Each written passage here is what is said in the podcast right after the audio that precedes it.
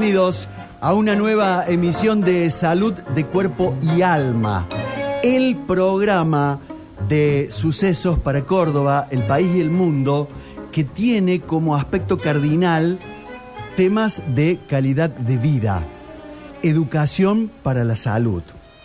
Y en este recorrido, hoy, si podemos, cuidando todos los protocolos, vamos a intentar meternos en la terapia intensiva. Ese lugar que parece eh, guardado, exclusivo de un grupo de personas del área de salud. Personas que trabajan ahí. ¿Es un trabajo? Pregunto. Esa gente que incorpora el tema del dolor, de la adrenalina, que reciben una persona caminando por esa línea delgada que de un lado está la vida y del otro lado está la pérdida de la misma.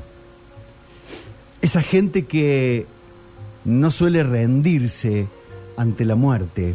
¿Y cómo es cuando les toca rendirse ante la muerte? Esas personas llegan a la casa como vos, como yo, eh, se sacan la ropa y dicen, che, no sabes lo lindo que salió el programa hoy. Un invitado espectacular. Y salió toda la tanda, enseguida subimos las imágenes a las redes. ¿Qué hay de comer? Ellos llegan así, se cambian el, el ambo, se ponen la ropa de calle y ponen música o tienen una película que le sigue dando vueltas ¿Cómo manejan esas emociones? ¿Dónde las descargan? ¿Las descargan? ¿Podremos comprender nosotros, que no somos internistas y terapistas, esas experiencias? Hoy un programa que se llama La Terapia Intensiva. Y te lo vamos a dedicar a vos, que estás pensando que tu vida anda media desastrosa, que las cosas no te salen bien, que estás con el síndrome de no soy bueno para nada.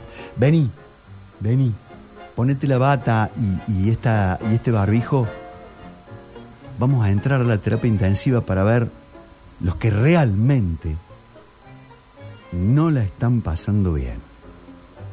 Pero voy a pedirle permiso a la audiencia para irnos al quirófano o a la, o a la sala del vestuario del quirófano porque habrá terminado la cirugía. Hola, doctora Florencia Pérez Jiménez, bienvenida. Hola Vichy, hola audiencia, buenas tardes a todos. Eh, sí, perdón la desprolijidad, no sé si se me escucha bien. Estoy estoy en, como vos decís, saliendo del quirófano, estoy todavía en el hospital y encontré un rinconcito para poder compartir el programa con todos ustedes, porque, bueno, lo habíamos planeado eh, con mucha antelación, pero estas cosas suceden. Vamos a hablar de la terapia intensiva, pero lo que nos sucede también en el quirófano es bastante impredecible. Así que, bueno, si me permiten eh, acompañarlos de esta manera, yo encantada de hacerlo. Tenemos hoy, Vichy, te cuento, un invitado muy especial. Eh, porque bueno, va a venir a salvar todas las dudas, las preguntas que tenemos, sobre todo de, cómo se vive esto que vos planteabas en la introducción. Es nada más ni nada menos que el profesor doctor Mariano Suazada y él es especialista en terapia intensiva y farmacología eh, trabaja en el Hospital Nacional de Clínicas porque es jefe de la terapia intensiva y es jefe del servicio de guardia central del Hospital Nacional de Clínicas. Por eso le damos la bienvenida. Mariano, y bueno, después de todos estos interrogantes que Vichy también nos, nos planteó, me gustaría yo preguntarte, ¿de qué están hechos las personas que trabajan en una unidad de cuidados críticos, Mariano?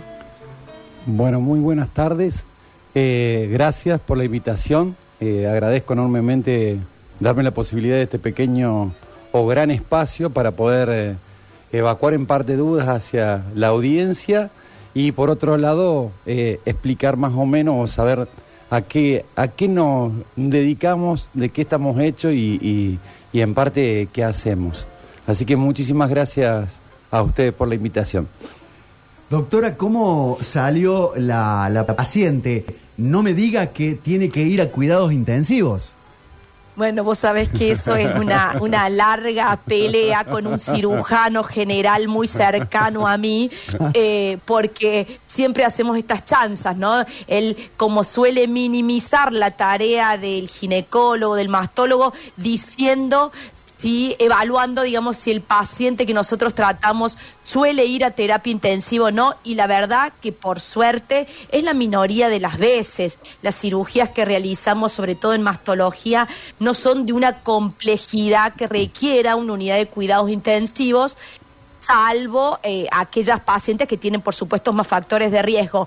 Pero a lo que voy con esta anécdota, Vichy, es que realmente parecería que eh, las personas que trabajan en una terapia intensiva son como de una raza superior en el buen sentido, porque en la pandemia lo hemos visto como nos hemos sacado el sombrero todo, toda la comunidad en general eh, ante estas personas que, que trabajan en estas circunstancias. Así que, eh, bueno, por suerte hoy yo no necesité eh, llevar a ninguno de mis pacientes a terapia, pero me gustaría que Mariano nos cuente cómo es un día en la terapia intensiva. Bueno, creo que la verdad que es difícil hoy eh, decir si uno por ahí es en parte un espartano, eh, un soldado, un gendarme. la verdad que uno lo hace con mucho amor, muchísima vocación creo que el que tiene que estar o el que hace terapia intensiva eh, lo hace por, realmente por una cuestión de, que le nace del alma, tiene esa, esa ese espíritu innato de, querer estar ahí en esas situaciones críticas. Creo que bueno, como vos como médica y, y también, eh, cuando uno llegue en, ese, en esa circunstancia, decir, bueno, quiero hacer terapia intensiva y solamente son pocos los que dicen, bueno, me quedo acá para para cosas. Pongámosle que puede ser un, don especial que podemos llegar a, tener, Flor. Claro, sí, a, eso me refería.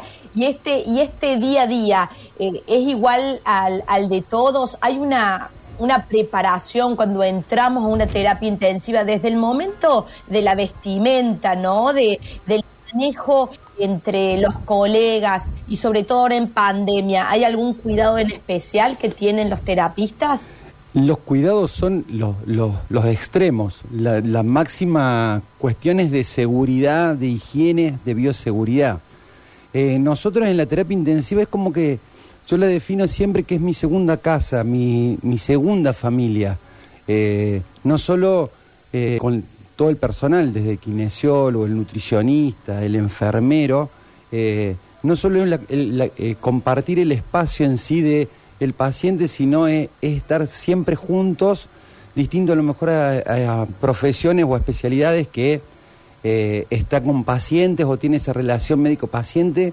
Nosotros tenemos no solo las relaciones a médico-paciente, sino tenemos esa relación, ese vínculo y ese afecto eh, muy importante porque obviamente que es una situación bastante en parte estresante, que muchas veces te genera esa incertidumbre y bueno, entre uno y otro hay que estar apoyándose constantemente para poder eh, abocarse a, en sí al 100% de la, de la vocación que tenemos en nuestra profesión de terapia intensiva, ¿no?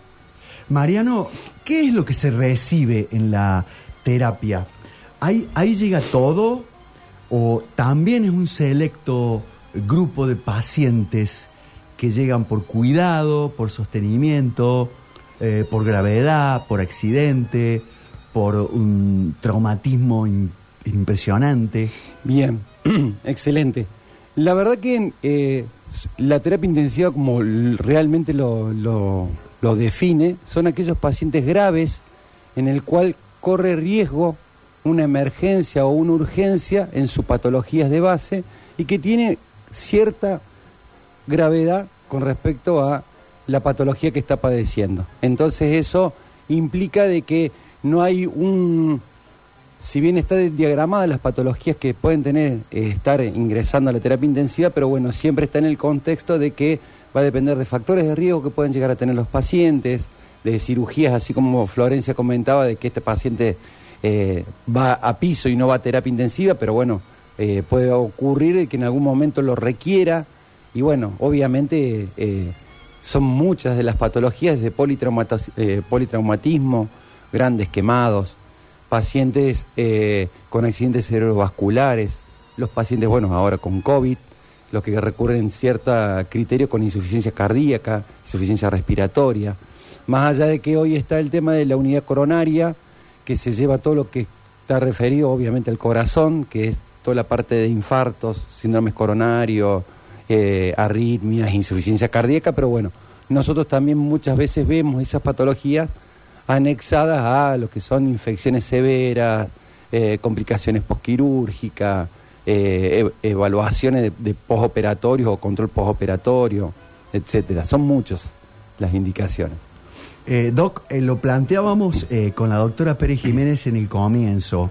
¿Ustedes están hechos de una madera especial? ¿Ustedes pertenecen, si fueran la policía, ustedes son la Brigada Halcón, el grupo SWAT?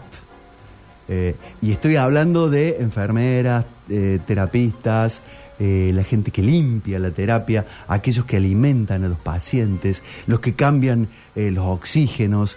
Eh, ¿Notas que son distintos o salen de una placenta como todos nosotros? la verdad que por ahí no sé. Yo, yo tengo mi, en mi familia hay familias, familiares médicos. Esto es una cuestión de, de gusto y como dice el dicho, sarna con gusto no pica. No sé si a lo mejor estaremos hechos de una madera especial o no. Sí, no es fácil estar en la, en, la, piel nuestra, pero bueno, eh, creo que venimos todos del mismo, del mismo lugar, por así decirlo. Claro, pero eh, echarse al, pecho de, un tipo eh, a darle RCP, a, a, estirarle la mandíbula hacia arriba para, para mm, intubarlo, eh, para romper la camisa, para empezar a dar las órdenes de este tipo que acaba de llegar, no sabemos ni cómo se llama. Lo único que sabemos es que está a 20 minutos de morirse. ¿Eso es para cualquiera? No, no, no es para cualquiera. Primera gran definición, doctora, ¿eh? Tal cual, tal cual. Quiero saber la respuesta. no es para cualquiera. Yo creo que eh, no, lo, lo, lo, más importante, por así decir, es creo que todo este efecto de la, de la convicción por el hecho de ser esto de querer salvar la vida, de querer estar con el paciente crítico, de la adrenalina en sí, eh, creo que en parte nos prepara eh, como para, para afrontar todo lo que nos, los tipos de patología que nos llega y estar ahí constantemente con, con el paciente. No sé si a lo mejor alcanza a responder la, la pregunta, pero eh, si ustedes le quieren poner un nombre, como decir si venimos o, somos de otra, de otra raza, o tenemos otro tipo de alma o otra pasión, y la verdad que puede ser que algo de eso también haya, que haya mentes que están preparadas para este tipo de cosas como eh, otras que no, sinceramente, ¿no? Eh, Vichy, me imagino, perdóname, me imagino a nuestra audiencia pensando y recordando cada uno su anécdota en terapia intensiva, a lo mejor personal o a lo mejor de algún ser querido, ¿no? Este, este primer bloque como que dispara todos esos sentimientos, esos recuerdos seguramente eh, en nuestros oyentes. ¿Qué te parece, Vichy, si abrimos el mensajero para que compartan nuestros oyentes sus experiencias? Hoy con una consigna muy especial Em, ¿Tuviste una experiencia de terapia intensiva propia o de un ser querido, de un conocido? Em, si es así y tuvieras que llevarla al cine, ¿qué nombre le pondrías a tu película, a tu historia, a tu novela de eh, terapia intensiva? No sé, entre la vida y la muerte para vos que estás manejando el taxi, para, para esta familia que, que va eh, de regreso a casa. Y se, y se lo vamos a trasladar también al doctor y a todos aquellos integrantes del grupo de salud que quieran participar. Abrimos ya mismo el mensajero 153 506 360 para que nos acompañen, para que nos cuenten, sus vivencias. Estamos con un terapista. ¿Cuántos años, eh, doctor Suárez? 20 años. 20 años. 20 años. En una terapia intensiva. Hágame acordar de preguntarle luego si con el mismo entusiasmo, con la misma adrenalina, se levanta con las mismas ganas, eh, va manejando el auto diciendo qué ganas de llegar que tengo al, al laburo, si sabe con qué se va a encontrar, cómo es el pase de guardia, eh, cómo es cuando traen a los jóvenes profesionales, che, los doctores van a hacer una rotación por la terapia. Yo fui uno de ellos. Creo que duré, doctora no se ría, ocho horas. y, dije, esto no es para mí. Definitivamente esto no es para mí. Eh, eh, ¿Les ha pasado? Eh, ves entrar un, doctor, una doctora, y decís, mmm, este no tiene uñas de guitarrero. O, fíjate en ese morochito que, que, lo veo interesado, este, este habla el idioma nuestro. 153, 506, 360 con Rodrigo Giuliani en el control y puesta en el aire, con la señorita Valentina Villabroilo, nuestra community manager, que ya está subiendo imágenes a Radio Sucesos OK y que luego tendremos en el Facebook de nuestra emisora. Antes de la primera tanda, doctora, eh, rompa, dispare con esas preguntas que usted tiene que el, el invitado dice, wow. Vamos a hablar en el próximo bloque, Vichy, de cómo se acompaña el buen morir en la terapia intensiva. ¿Qué te parece? Oh. ¿Y, cómo es cuando lo traes de los pelos del, del túnel, de, de, la, de la luz blanca al final, y lo traes como, como cuando traes el hilo del barrilete? ¿Te ha pasado, Doc? Muchas veces. Muchísimas veces pasó. Bienvenidos a Salud de Cuerpo y Alma, en Sucesos, en Cadena Melodías, en la D por 3 para Río Tercero y Zona, en la 103.7 de Villa Carlos Paz y donde haya un hispanoparlante por la calidad de vida.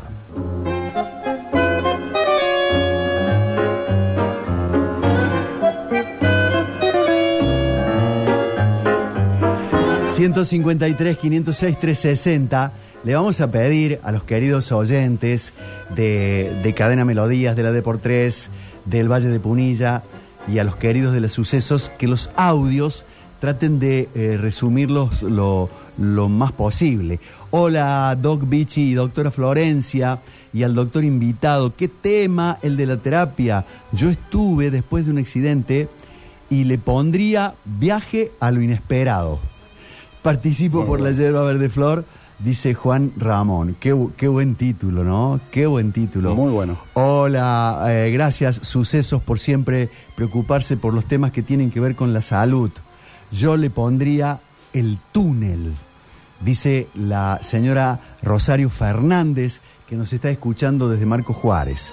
Mis días han terminado, dice Francisco, un celular que termina en dos 54 y un eh, audio de un minuto 30. Hola, buenas tardes. Hablo acá desde Miramar, provincia de Buenos Aires, al lado de Mar del Plata. Estoy cortando el pasto, soy encargado de edificio. Y bueno, mi historia es que eh, mi, hija tiene 8 años ahora y desde que nació eh, ha tenido varias pasadas por terapia intensiva, desde que nació por NEO, que es la primera etapa de, cuidados intensivos. Después eh, tuvo dos operaciones de corazón, en una estuvo muy grave, muy grave. Eh, en, coma inducido porque ya su corazón no resistía más hasta que le pusieron un marcapasos.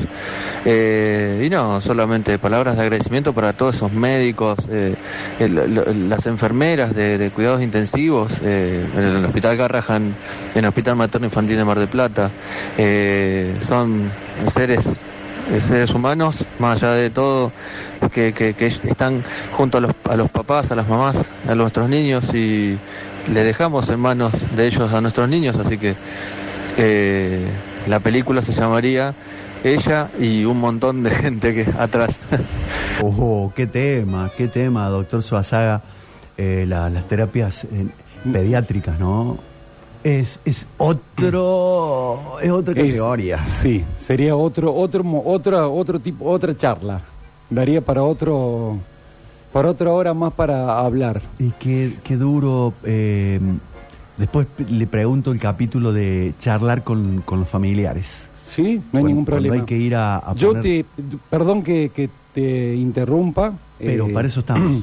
La verdad que en base a Florencia, lo que había eh, preguntado en el bloque anterior, eh, si bien las terapias intensivas están divididas en las de neonatos, las, infantiles o las pediátricas y después las de adultos.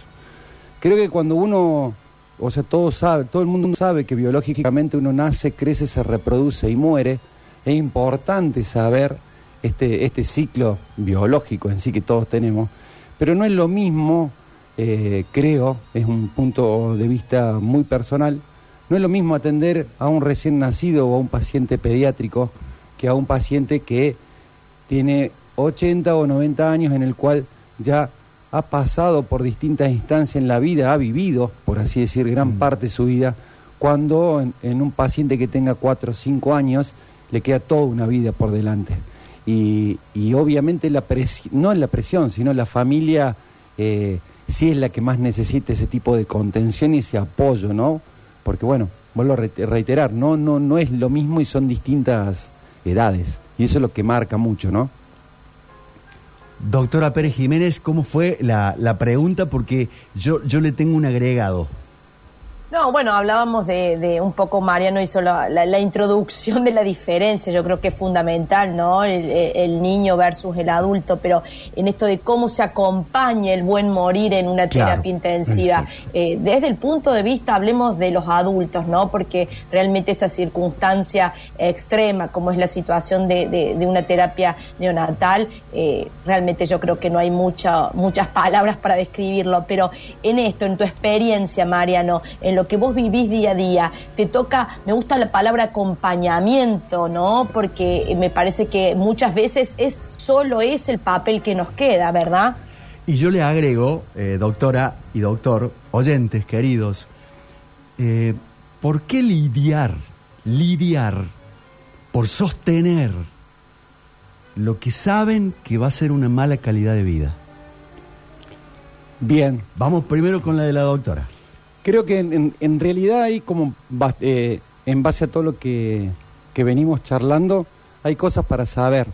Eh, la terapia intensiva nosotros, eh, si bien es, muy importante el tema del acompañamiento o saber hasta dónde está nuestro límite, porque en base a eso somos seres humanos, no somos un, alguien todopoderoso que podemos hacer imposición de manos o, o más allá de que las creencias religiosas o que cada uno tenga su, su creencia o su milagro, por así decirlo, creo que es importante saber de que el paciente que ingresa a la terapia intensiva sí tiene criterio, en principio, no solo para estar en la terapia intensiva, sino que tiene criterio para salir de la terapia intensiva vivo, más allá del estado de la gravedad que pueda requerir el paciente. Creo que nos no suele pasar muchas veces con los pacientes a lo mejor que ya saben de que hay un proceso crónico en el cual es irreversible, sí ahí es más que todo el acompañamiento terapéutico o familiar o, en, el, último, en la última etapa de su vida, pero no va tanto, creo, en, la terapia intensiva. Sí hay eh, evidencias de que hay terapias intensivas, que, es el, que hay muchas en España, en Buenos Aires y, y acá en Córdoba em, empezaron a hacerse las terapias intensivas, lo que se llama terapia intensiva abierta, en el cual uno cuando entra a la terapia intensiva como enfermo eh, tiene muy poco acceso a el resto de lo que es la vida cotidiana, o sea, no sabes si es de día, si es de, si es de noche, si está lloviendo, si los familiares están bien, con todo, más allá de la dolencia en sí, con todo lo que se le suma psicológicamente del pensar eh, todo lo, externo. Entonces es importante creo que definir este tipo de, cuestiones, lo que es algo crónico a lo que es algo crítico, ¿no? Doctor, em, ¿no te pasó nunca de ver el paciente y, ponerte en su cama como si fueras vos y decir, yo no quisiera que sigan eh, sosteniéndome porque voy a quedar con una muy mala calidad de vida. Sin embargo, estás como obligado por juramento hipocrático y por una genética a, sostener y sostener. Bueno, eh, está muy buena la pregunta porque en realidad eh, eso de, acuerdo a la cantidad de años que uno se va desempeñando en su profesión y creo que en la, en la etapa del médico, terapista, eh, uno cuando empieza, empieza con todas esas ganas y muchas veces lo que nosotros llamamos el encarnizamiento terapéutico, eh, en el cual la gente más grande, para no decir viejo, porque viejo no soy, eh, es el tema de decir, esto tiene un límite, esto hay un punto y hasta acá yo llego haciendo todo. No es que voy a dejar de hacer, sino que yo ya sé que no hay un, un vuelta atrás. Yo sé que si hay un paciente que está con muerte cerebral, está con muerte cerebral y yo no lo puedo sacar de, de esa situación clínica y de su patología de base que tiene porque obviamente está establecido y clínicamente, eh, fisiológicamente y por más que yo haga, no, no voy a poder revertir esa situación.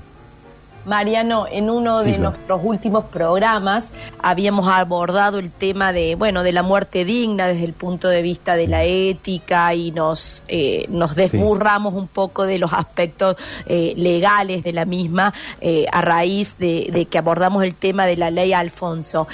¿Vos crees que esta ley de muerte digna en Córdoba es aplicable al corto plazo, al largo plazo? ¿La crees necesario? Yo creo que es, es necesario, es importante que se implementen.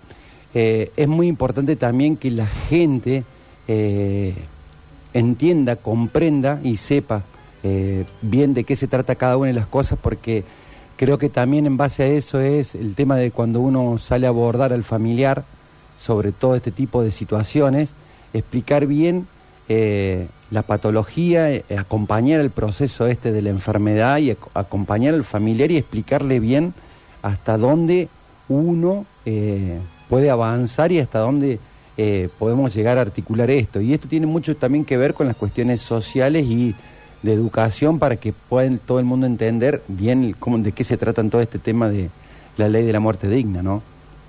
Sí, absolutamente.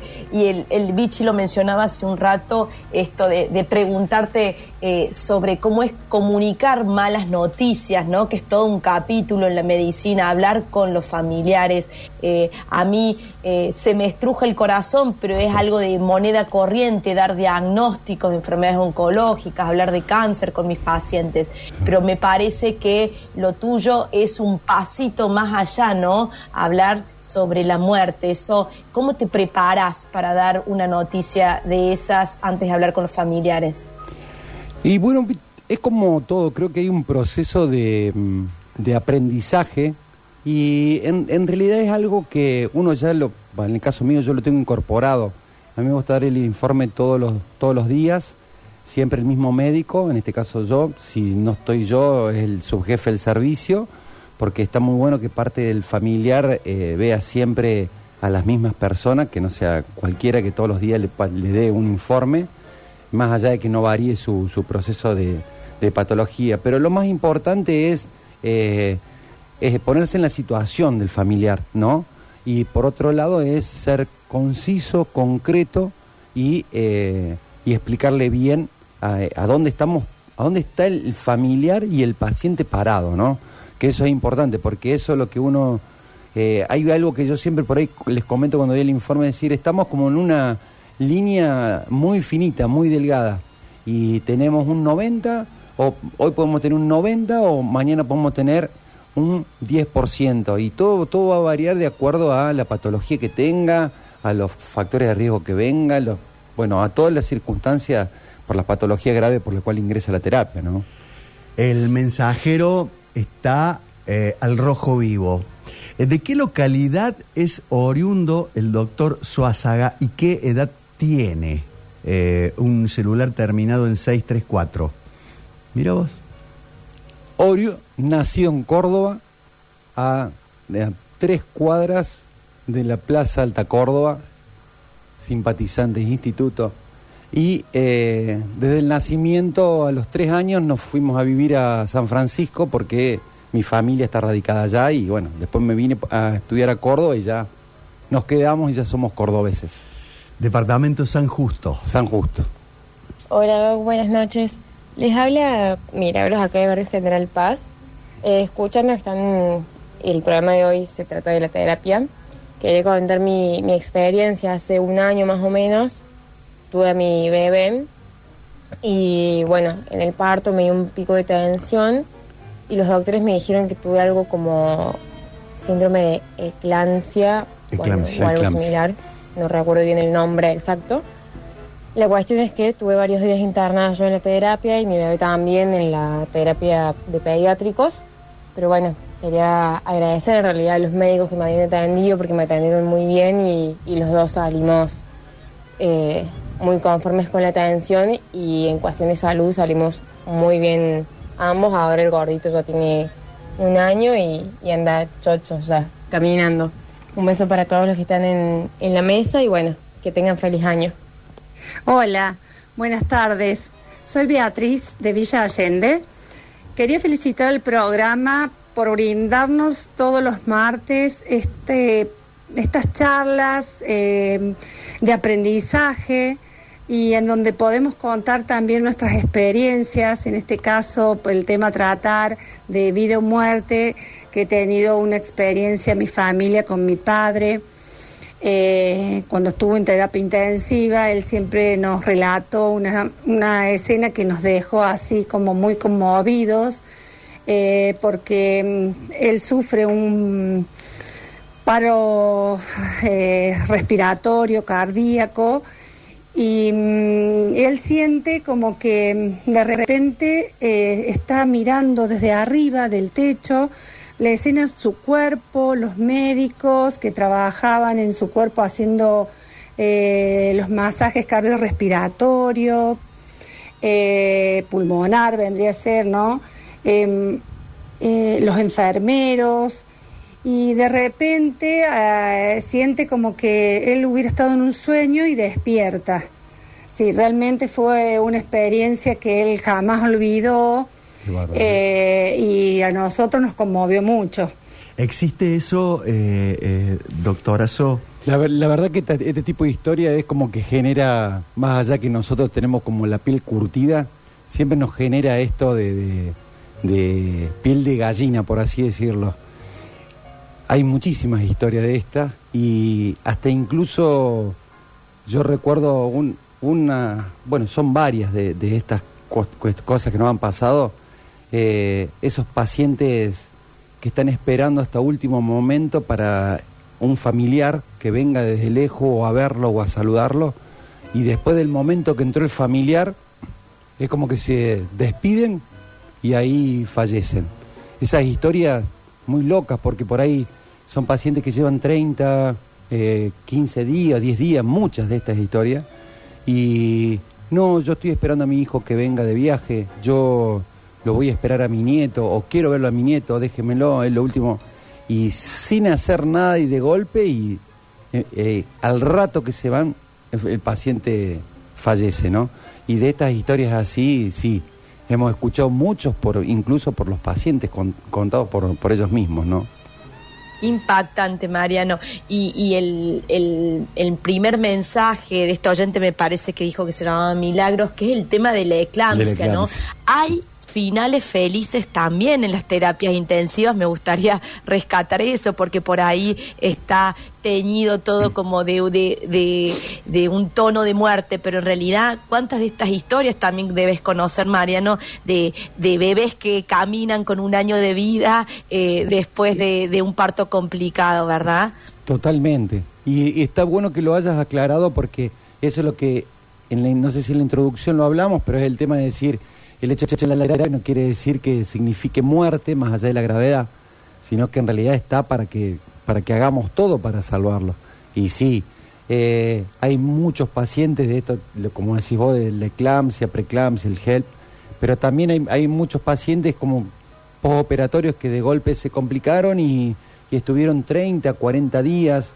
A ver, cuento una, pequeña historia de, un pacientito antes de, tomarme, porque esta semana estoy de, receso, de descanso, después de dos años y medio de, no poder tomarme vacaciones por, todo el tema este de la pandemia. Y hace tres meses atrás ingresó un paciente por la guardia con una perforación esofágica, eh, un caso que no se ve muy seguido. Y bueno, obviamente ingresó un viernes, se, se hizo la, la cirugía, entró todo el servicio de tórax, cardiocirugía, los cirujanos generales, y nosotros lo tuvimos internado a ese paciente 65 días en la terapia.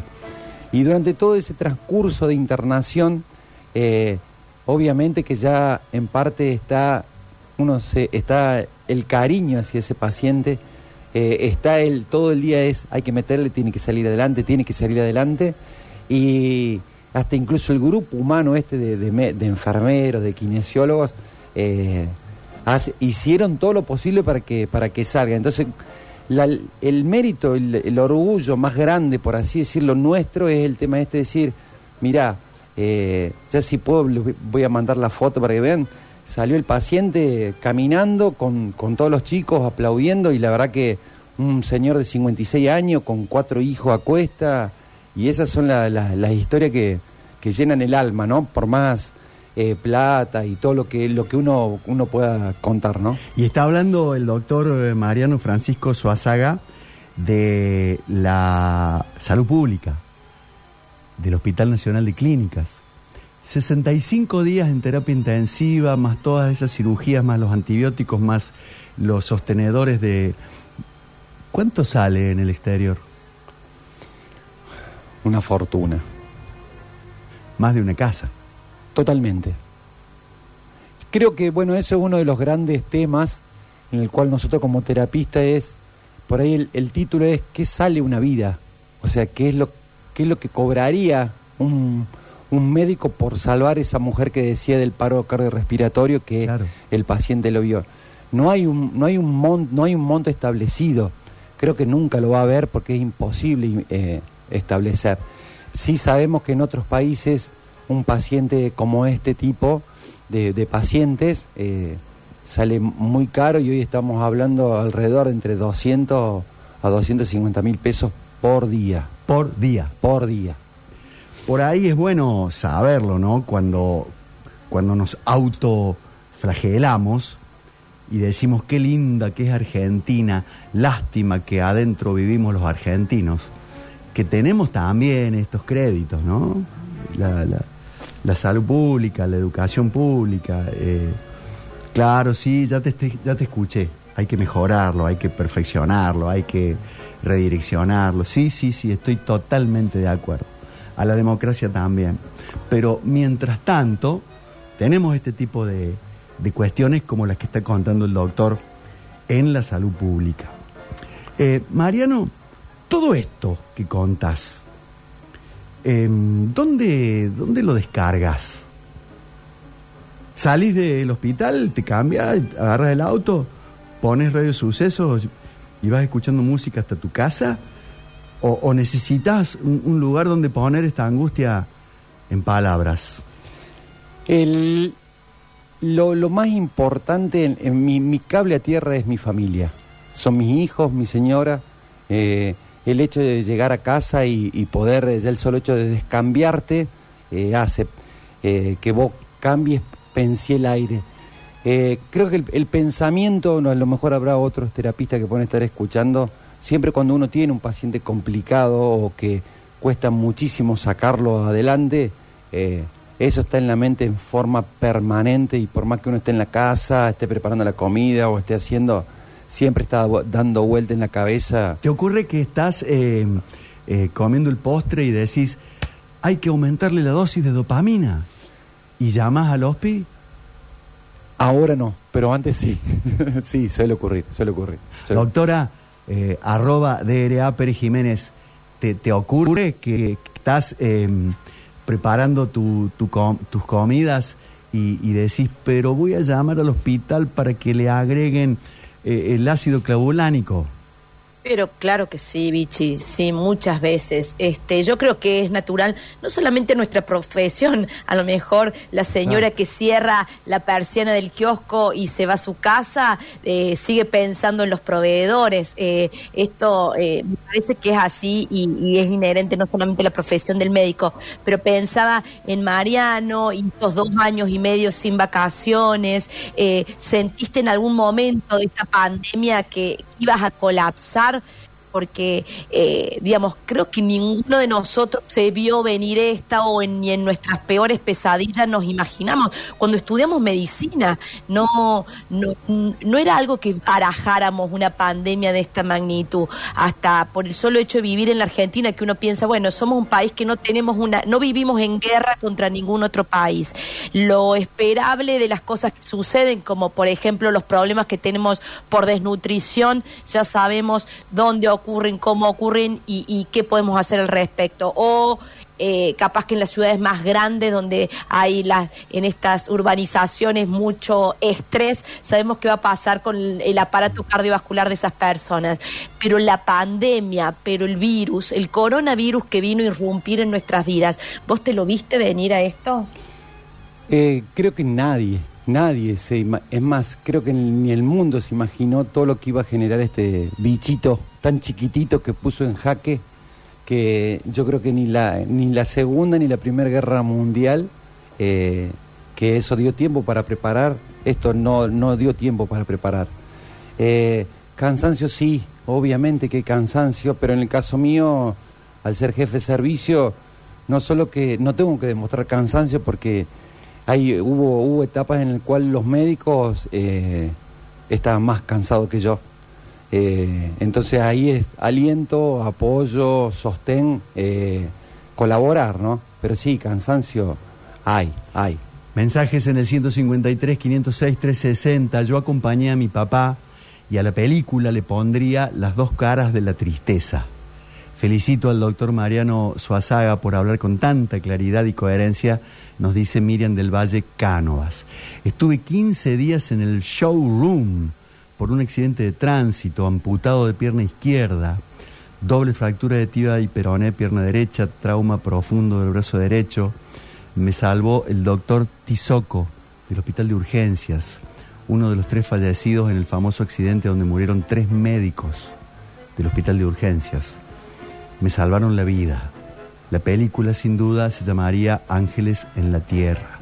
Anda pensando, Mariano, porque vos también eh, tenés que ponerle título Un nombre.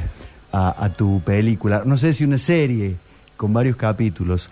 Buenísimo, doctores. Escucho desde Barrio General Bustos, muy interesante el tema tratar. Participo por el kit de yerba. Acá se usa mucho, dice Mariela Ahumada 330, que no nombra la marca de la yerba, por lo tanto ha quedado eliminada. Eh, Doc Vichy, doctora Florencia, doctor Mariano, invitado de lujo con este tema de la terapia siempre fe y esperanza en los médicos. Participo por el combo. Sirve eh, un audio, un audio y, tenemos una pregunta para, para ir al, final del, bloque. Buenas tardes, eh, excelente programa, felicitaciones Vichy, la hago corta, no me quiero extender. Yo la ingresé a mi mamá un viernes y el lunes la saqué fallecida a la terapia.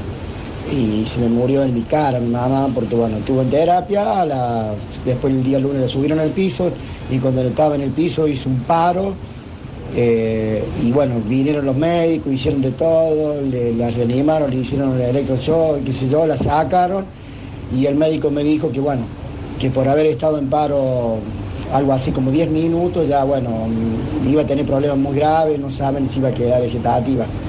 Pero a mí me quedó esa cosa fea, de yo creer, de, como que yo fui un mal hijo porque yo pensaba, si va a quedar así, prefiero que Dios me la lleve a mi vieja.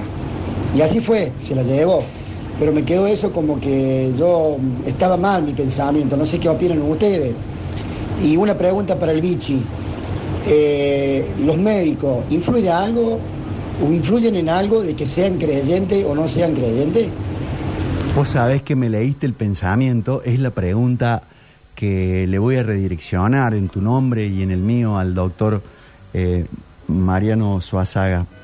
¿Sirve el, creer en que hay algo por encima de uno, rezar, eh, ir con la estampita de, de San Plácido, la esperanza, las cadenas de oración. Doctor. Uno tiene que respetar el momento que está viviendo el paciente y la familia. Creo que en esos momentos eh, uno se aferra a lo que primero puede creer, eh, obviamente que existe algo todopoderoso, eh, y bueno, obviamente está el, respeto de la familia, de cada una de las religiones de implementar, pero sí, eh, obviamente que en esos momentos donde más uno se hace eh, que rezar, donde más uno piensa en Dios, donde dejan la, la estampita, donde le dejan la virgencita. Pero bueno, obvio, obvio que es importante aferrarse. Creo que es parte de la mente, ¿no? De, tener esa, esa contención, de decir, che, yo sé que Diosito me va a ayudar, por así decirlo. ¿Sabes qué? Te estamos preguntando a vos. Cuando estás eh, poniendo el dedo en la, en, eh, eh, clampeando con tus manos esa, esa aorta descendente que se ha roto, este, cuando, cuando estás metiendo el balón con, con esas varices hemorrágicas del esófago que se están llevando la bolemia, no yo, yo creo en mi conocimiento, en el conocimiento de que yo lo que voy a hacer estoy muy seguro por lo aprendido y por lo que sé. Pero no decís, Dios, dame una mano. Muy pocas veces, muy pocas veces. No sé si a lo mejor todos los terapistas pensarán lo mismo. En el caso mío, son muy pocas veces en el cual tirame un, tirame, tirame un fútbol Dios. Lo dejé sin palabras. No, no, no. Este, este silencio es de, es de los oyentes. Es para que cada uno eh, amalma, amalgame y de una manera rumiante y lo trague.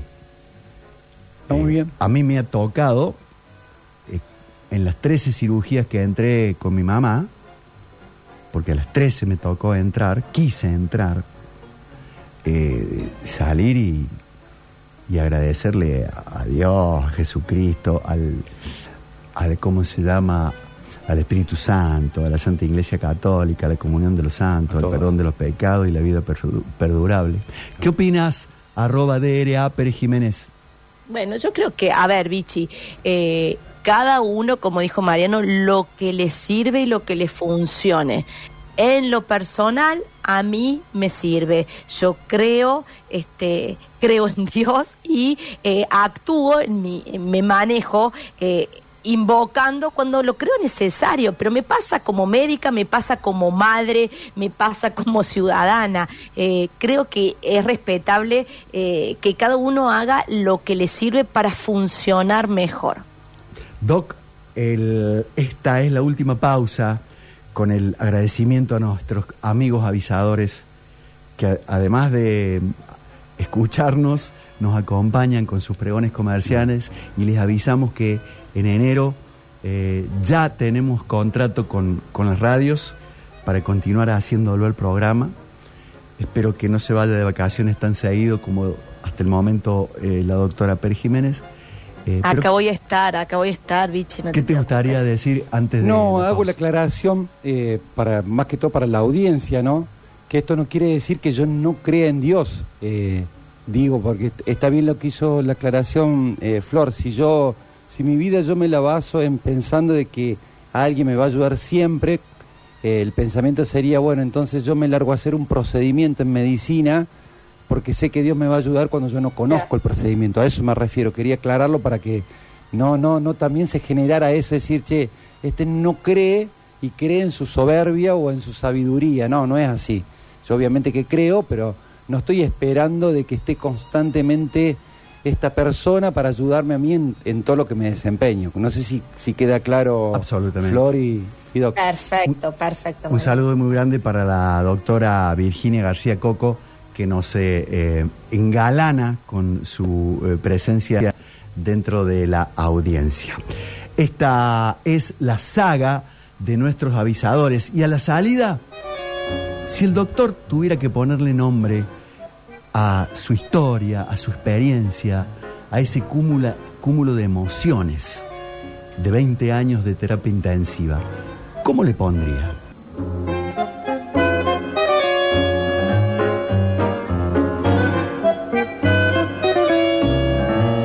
Salud de cuerpo y alma, decía el doctor Suazaga, ¿ya se pasó la hora? Sí, como, como cuando haces un procedimiento en la terapia que te ha salido lindo, viste que se pasa tremendo. De Volando. Bueno, así pasa con la radio. En eso, en eso tenemos, tenemos mucho que ver. Eh, se llama María Inés Britos 067 la ganadora del pack de cuatro envases de yerba mate verde flor. La invitamos a buscarla por la radio de lunes a viernes de 10 a 18. Arroba DRA Pérez Jiménez. La felicito por el invitado y por el tema. Bueno, bueno, gracias Vichy. La verdad que sí que ha sido un programa muy intenso, hablando de terapias intensivas, a lo cual solo resta reiterar mi respeto y admiración para los profesionales que trabajan en las terapias, agradecerle a Mariano su presencia y por supuesto también permitirme agradecerle a Rodrigo Giuliani que desde el control ha hecho posible esta salida al aire mía poco convencional desde el hospital. Eh, gracias, doctora. En, un ratito vamos a tener el programa eh, en vivo, el programa grabado en las redes. Em, Mariano, ¿cómo le pondrías a tu película o a tu serie de Netflix de 20 años de terapia intensiva? Serían como varios capítulos, ¿no? Podríamos hacer. Dale. ¿Podés nombrar algunos? Eh, Soldado Anónimo, ahí estaré, podría llamarse. Eh, acompañando. Habría, habría que, que son nombres que se me ocurren ahora, ¿no? Pero... Me encantó lo soldado anónimo. A mí también. Es el que más me gusta, ¿eh? Tuve a mi mamá 64 días en la terapia intensiva. Y se iba, se iba muriendo un día a la vez. Las complicaciones que quieran nombrarme, las tuvo.